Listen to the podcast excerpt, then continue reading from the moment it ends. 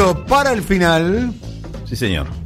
Vamos a hablar un poquito eh, de lo que significa este, este fenómeno de que otra vez se está cotizando abajo de, de cero el precio del petróleo, del WTI, ¿no? Este es el, eh, hay, hay dos valores de referencia al petróleo. El WTI, que es el, petróleo con cotización en Estados Unidos, y el otro es el Brent, el que cotiza en Londres. En general el mundo se maneja con el Brent. El WTI es fundamentalmente para Estados Unidos y los mercados que dependientes de, la compra o venta eh, de, Estados Unidos.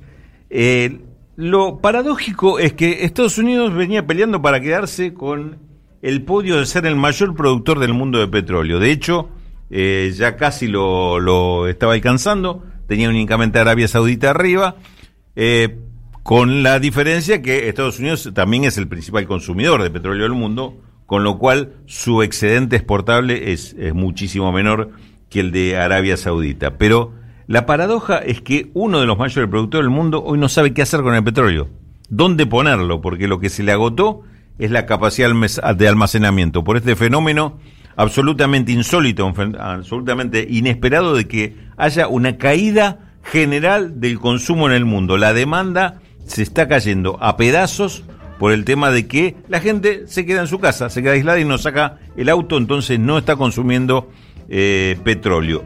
Esta situación que no se sabe por cuánto se puede prolongar, además está provocando que ni siquiera las políticas de acuerdo entre los países exportadores para bajar el precio, es decir, mejor dicho, para bajar la producción y tratar de con eso equilibrar el precio, parecerían absolutamente insuficientes.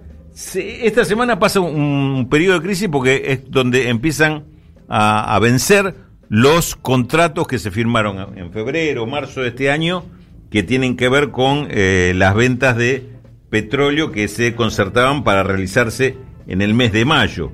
Es decir, que ahora cayeron todos los contratos juntos por esto este fenómeno de caída del precio. Después de esto veremos qué pasa, pero en general hay una tendencia a la caída del precio que no se sabe cómo se va a frenar. También te digo, Daniel, y me parece que este es el dato que queda ahí picando, es que esto marca también la, la incapacidad de los mercados internacionales, de las cotizaciones internacionales para resolver o para poder hacer un fiel de equilibrio en los mercados. Esto que está pasando en el petróleo te marca que también esa historia de que el precio equilibra, es el que equilibra la situación entre oferta y demanda, acá dejó de funcionar. No está funcionando, hay otro tipo de problemas y sucede, la crisis de, de, de esta teoría sucede nada menos que en el propio territorio de Estados Unidos, y nada menos que con el petróleo.